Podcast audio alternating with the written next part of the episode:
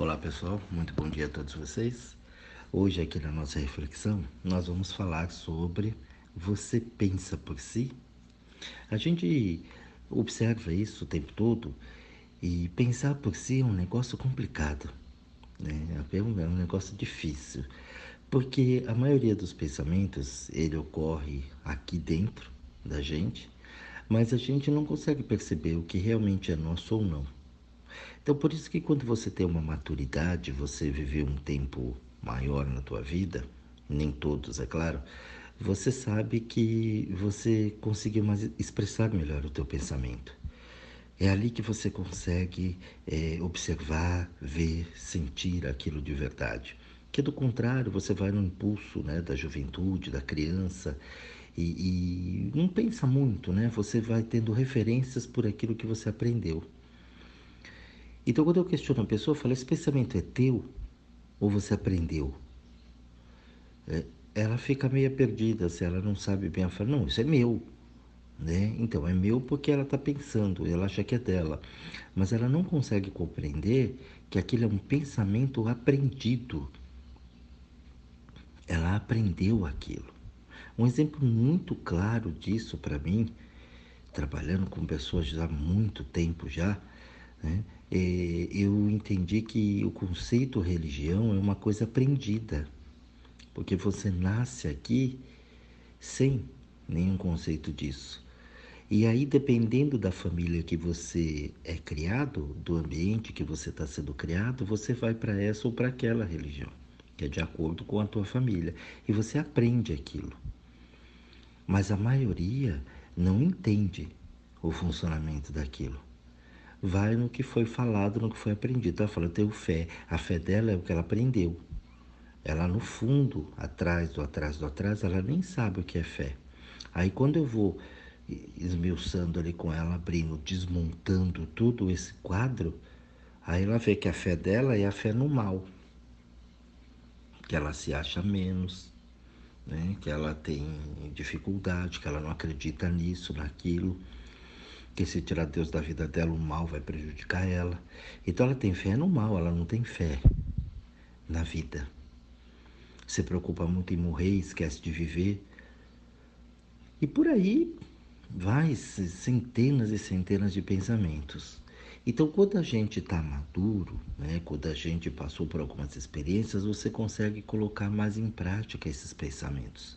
Reitero aqui que nem todos mas a maioria acaba conseguindo, você acaba se expressando melhor.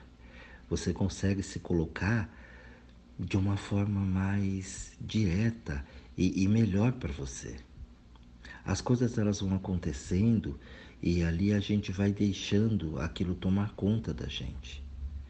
Então você não sabe, por exemplo, é, a maneira que você vai se comportar diante de alguma situação. E dependendo da situação, você já está montado naquilo que você aprendeu. Você vê que hoje nós temos cursos para entrevista de emprego, como se relacionar bem, né? como trabalhar com o seu dinheiro, como se comportar diante de determinadas situações. Tudo é aprendido. E a gente, com essa facilidade hoje que tem tudo ali na internet, você acaba deixando de ser quem é você. E eu vou, né, copiando algumas pessoas, eu vou imitando aquelas pessoas de acordo com aquilo que eu é, convivi. Então, por, você se liga por alguma ideia, por exemplo, de, de uma autoridade intelectual, por exemplo, ou de uma autoridade moral, né? E ali você vai copiando aquilo. Mas será que é teu? Será que é a tua vontade? Será que o que tua mãe falou para você é verdade? Ou você aprendeu com ela aquilo? O medo, por exemplo. As pessoas têm muito medo. Medo disso, medo daquilo, medo de faltar, medo do futuro, medo da crise, medo do mundo acabar, medo de morrer, medo de perder o bem, medo de separar, medo de, de juntar de novo, medo de conhecer alguém. Medo, medo, medo. Medo de comprar, medo de pagar. Né? E, e será que isso é teu? O meu convite hoje aqui, nessa reflexão, é, é saber o que realmente é teu de verdade, o teu pensamento. Quando você fala, você acredita no que você fala? Aquilo é um pensamento teu, de acordo com as tuas conclusões? Ou você aprendeu aquilo? Ah, Jorge, isso é difícil, tal. Então, ó, isso é, um, é uma coisa que você aprendeu, o difícil. O reclamar também. O não consigo, quem sou eu, coitadinho de mim. Pena, dó. Isso foi tudo coisa que você aprendeu. Aí você olha para o mundo, você olha para as forças da natureza, as forças da natureza não tem medo, não tem pena, não tem dó, não mima. Isso tudo é o ser humano. Nós fazemos isso. A vida não. A vida ela segue despreocupadamente o ciclo dela. Com ação e reação, seguindo as leis da vida. Tem problema. Você vê o homem mexe aqui, desmata ali, estraga ali, vem um tsunami, vem um raio, vem um calor, vem uma seca, vem... e ela não tá nem aí. Olha, é uma ação de vocês. Vocês fizeram isso, agora conserta. Vocês fizeram a cagada, agora limpa. Ela não se preocupa. Ah, mas tem a criancinha, tem o velhinho, tem a mocinha, tem o mocinho, eu não quero saber. E o bichinho lindo vai morrer. É uma ação do homem em cima daquilo. Eu, natureza, não faço nada. Eu tenho meu ciclo natural. Eu não me abalo pelo que vocês fazem. Claro, não me abalo como se ela fosse uma pessoa, né? Na parte emocional. Ela faz a consequência dela, ela segue o ritmo. Ó, não tem mais isso, então eu vou ter que ser desse jeito. A gente não pensa assim. As coisas vêm para você e você aceita. As coisas vêm para você e você fica se prendendo num passado. Você fica se prendendo em coisas para justificar aquilo que você aprendeu de melhor na tua vida, que é o medo, é o cagaço. E medo, gente, não é só medo de fazer alguma coisa. Não é só medo de ir ali, medo de, de realizar um projeto, não. Medo é o medo de se realizar. Medo dos outros, com Z, né? Do pega mal, o que vão dizer de mim, o que vão me apontar, o que vão falar, porque senão eu preciso de uma companhia, eu preciso de alguém. Você não precisa de nada, você cria falsas necessidades na tua vida. Por quê? Porque você aprendeu isso. Você aprendeu que você tem que casar, que você tem que se relacionar com alguém, que você não pode ficar sozinho no mundo. Mulher, então, se fica sozinha, nossa, uma leprosa diante da sociedade. Como não tem ninguém? Porque isso foi aprendido. E aí o pessoal, como não aprendeu a pensar por si, a maioria vai no embalo dos outros. Você vê as pessoas é, imitando artistas imitando a moda que aparece, hoje tem pessoas que não têm a personalidade dela porque ela vive a personalidade de outro. Ah, mas é o trabalho da pessoa? Sim, não estou não tô questionando o mérito ou demérito. Estou questionando apenas que a pessoa vive uma identidade que não é a dela a maior parte do tempo da vida dela. Ela perde tanto a dela que ela se identifica com a outra. Ah, mas isso é um talento. Será? Se a gente, quando, quando a gente começa a pensar por si, a gente fica mais questionador. Então eu vou olhar aquilo e eu vou ver se aquilo faz sentido em mim. Eu não estou dizendo que está errado, gente. A gente tem essa mania de certo e errado, bonito, feio, né? É, nada é. Já, já expliquei isso aqui para vocês. Não, ah, isso é, não é. Isso é para você, para o outro não. Então, isso aqui é certo, é certo para você, para o outro é errado, para outras culturas são erradas. Você pega uma cultura brasileira que, né, ó, você tem que ser monogâmico, você tem que ter uma pessoa só. Você vai para uma cultura árabe, o camarada tem cinco, seis, sete mulheres. Entendeu? O que, é certo o que, é errado? Aqui é, o arrotar é muito feio. Tem culturas que arrotar é sinal de que você se satisfez, que você adorou a comida. É, é, é porco. É porco aonde? Isso é um conceito aqui. É como medidas. Ah, um metro é tanto, mas quanto é uma polegada? Né? Um quilo é tanto, mas quanto que é uma arroba? Ó, oh, 200 metros, 2 mil metros. 2 mil metros é igual a 2 mil pés? Não. Então, é, são, depende da, do que você está fazendo. Então, depende daquilo que você quer. Não dá para gente colocar é. Não é, não é, não existe. Ah, leite é bom, é muito bom, faz bem para os ossos, calço tal. Dá isso para alguém que tem né, intolerância à lactose. Então nada é. Depende. Depende muito das coisas. Quando você começa a questionar isso, você fica mais aberto para o mundo. Você fica mais solto. Você começa a entender realmente quem é você. E claramente quem é o outro. E a gente deixa de fazer os papéis da vida. Quando a vida dá o palco para a gente, a gente sobe lá e faz a nossa apresentação e não a apresentação do outro. A vida ela está cercada, quando você questiona um pouco, você começa a ver o quanto de mentira está cercado pela vida. Mas não a vida em si, mas como as pessoas fazem a vida ficar mentirosa. Eu vejo coisas aí que são milenares e que são verdadeiras mentiras, são falsas. E eu falo sempre, no período que a gente está vivendo agora, tudo que for falso vai cair não vai se manter em pé. É só você olhar aí à sua volta. Nada do que é falso vai continuar. Então as coisas vão caindo. E aí essas culturas, situações que são milenares, que é isso, que era tidos como verdadeiras é, pérolas e joias, é tudo uma enganação, um machismo muito grande uma cultura que te levava a ficar meio alienado, mas é o que eles podiam fazer na época. Aí, como eu sou um questionador, eu falo: não, isso aqui não faz nenhum sentido hoje. Não, isso aqui realmente faz sentido hoje. Então eu consigo discernir, eu consigo fazer o maior, exercer, né, na verdade, o maior dom que a gente tem, que é o dom de escolher.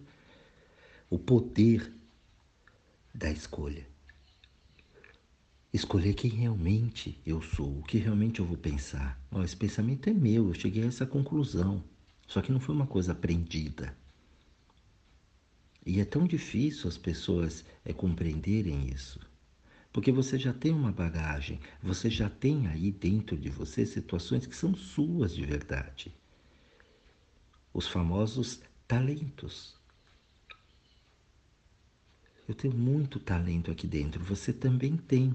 E esses talentos é inerente ao aquilo que eu aprendo. E colocar isso para fora é algo divino. E como é que eu ponho isso para fora? Na espontaneidade. Sem querer ter controle. Sem querer é, copiar os outros, sem querer imitar os outros. Olha, eu vou pôr um cabelo igual o cara da novela, eu vou vestir uma roupa igual o cara do filme, eu quero me parecer com fulano porque o fulano é famoso, olha, eu tenho a cara do fulano. Não, eu não sou o fulano. Eu posso até ser parecido, mas eu não sou ele. Eu não quero me parecer com ninguém. Eu quero parecer comigo. Eu não quero pôr a roupinha da moda para andar tudo igual como todo mundo. Você olha hoje os adolescentes aí, todo mundo igual. As menininhas com aquele cabelinho lambido, aquelas roupinhas igual, os caras tudo igual. Você sai pela rua, olha a molecada adolescente, é um tênis, um bermudão lá no joelho, uma camisetona que chega quase no joelho também, um boné na cabeça e tá tudo certo. Tudo igual, padronizado, sem personalidade.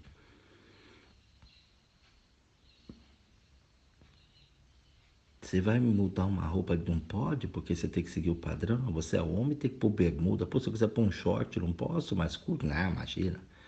Shortinho curto é coisa de viado. É, é, um negócio absurdo aquilo. Então eu tenho que pôr uma bermudona lá no joelho porque é, é o lindo, é o momento da moda.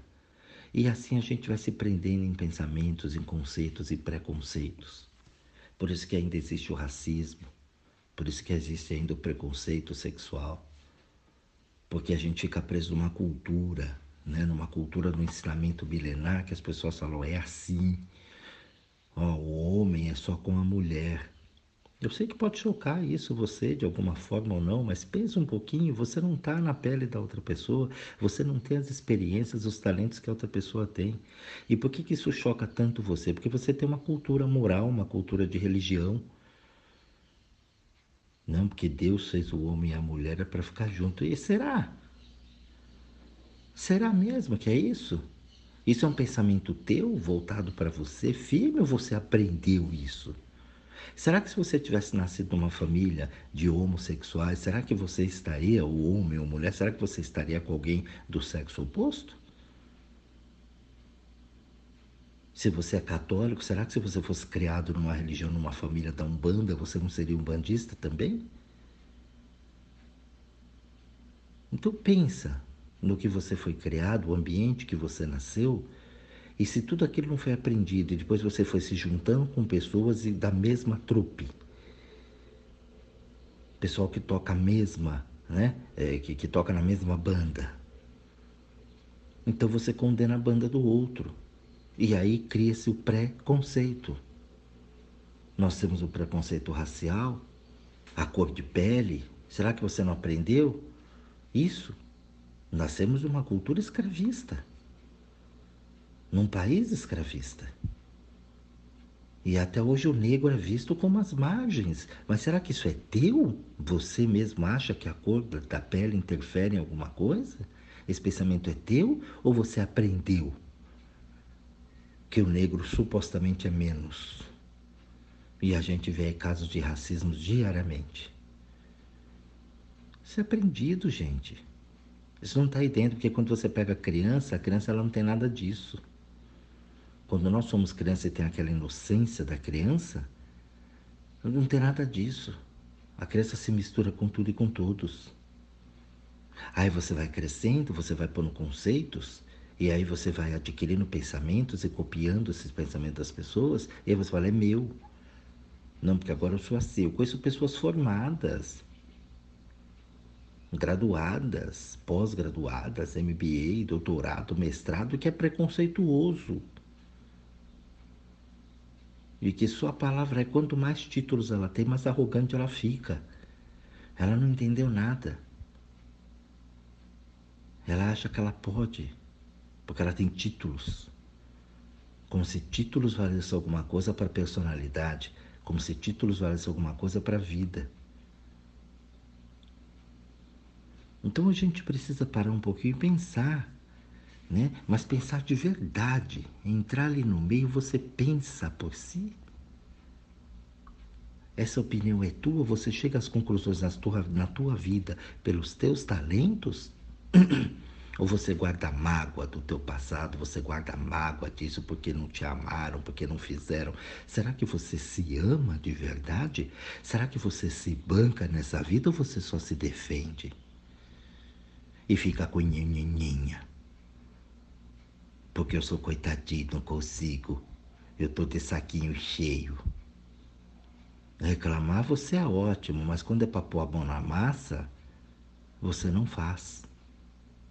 Muita gente que me procura, eu quero, eu quero, eu quero, quando eu vou esmiuçar e trago tudo para frente, ah, mas é porque eu vou ter que enfrentar. É. E aí para, trava ali porque não consegue.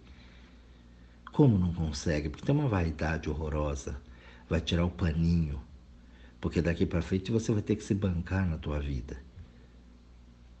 Mas se você não tiver um paizinho por trás que te protege, né, o mal tudo vai te pegar, vai te comer, vira o bicho papão. Porque você é cagão, você aprende a ser fraco, submisso e potente. E isso foi a moral que fez isso com você, a religião que fez isso com você fez isso não, né? Você se fez através disso, você se apoia em forças que muitas vezes você condena as dos outros. Eu vejo na religião uma pessoa se apoiar na dele e condenar do outro. Esse pensamento é teu ou você aprendeu? Você tem o conceito de que as coisas são fáceis ou de que tudo é difícil na vida? É fácil ou é difícil? O que que você aprendeu? No Brasil, tem que ralar de sol a sol. Trabalhador, né? Pobre. É assim que a nossa cultura pobre em tudo, pobre em espírito, pobre em dinheiro, pobre em conhecimento. Cada vez mais as pessoas brigando por políticos. E os políticos deixando o povo cada vez mais burro, mais dependente, mais submisso a eles. Olha aí as situações acontecendo. Observa isso. Tua prática política é o que você realmente pensa, é o que você aprendeu. Você fica defendendo esse povo. Você veste a camisa da tua empresa por acaso? Você defende teu chefe na rua, o que a tua empresa faz? Não. Por que você faz isso com um político? Isso é uma coisa que você aprendeu. Discutir com os outros para querer impor a tua verdade. Você é desequilibrado. Veste uma bandeira e acha que o que é bom para você é bom para o mundo. Não aprendeu nada da vida. Não pensa por si, só pensa pelos outros. Pega uma ideia ali e já sai querendo pôr no mundo sem ao menos experimentar. O que eu mais vejo é isso, as pessoas colocando as coisas no mundo sem nunca ter experimentado. Faço o que eu digo, não faço o que eu faço. Não vivenciou, não sentiu. E aí quer ensinar os outros. Como você quer ensinar os outros se você não praticou isso na tua vida? Pensar por si é um negócio muito legal. É um negócio extraordinário que a gente não aprendeu. E é claro, né? Todo os líderes, né? Os seus líderes aí, o, o poder no mundo não quer que você pense por si, porque quando você não pensa por si, eu posso dominar você.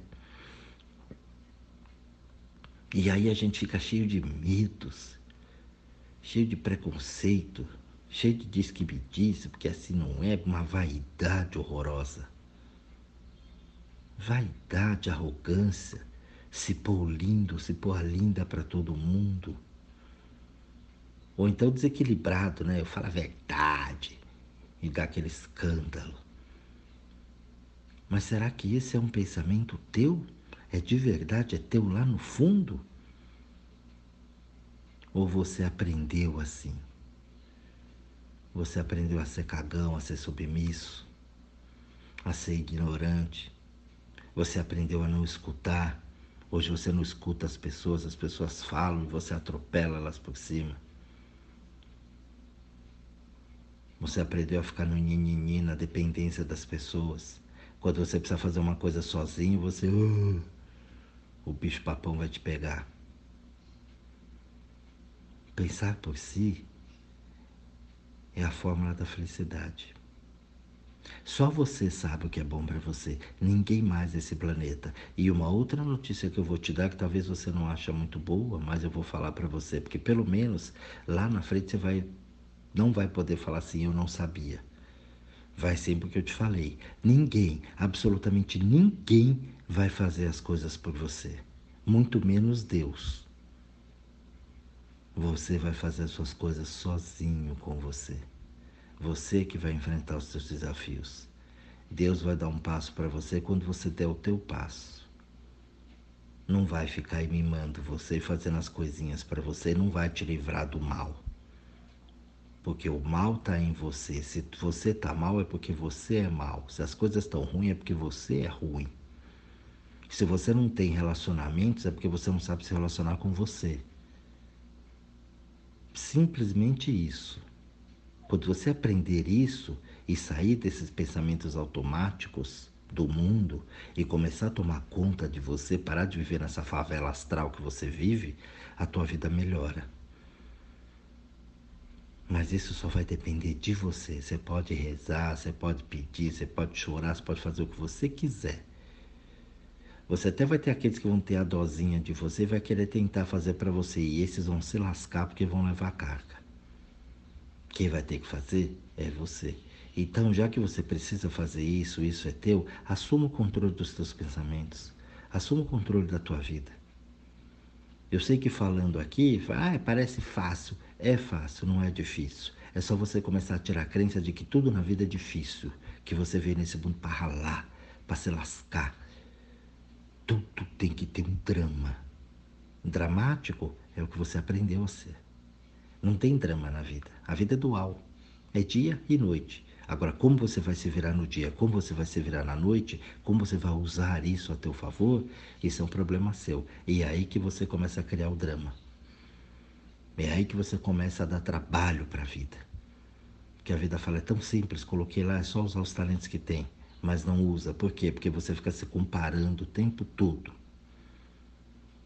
Tudo tem que ter um problema na tua vida. Tudo é difícil para fazer.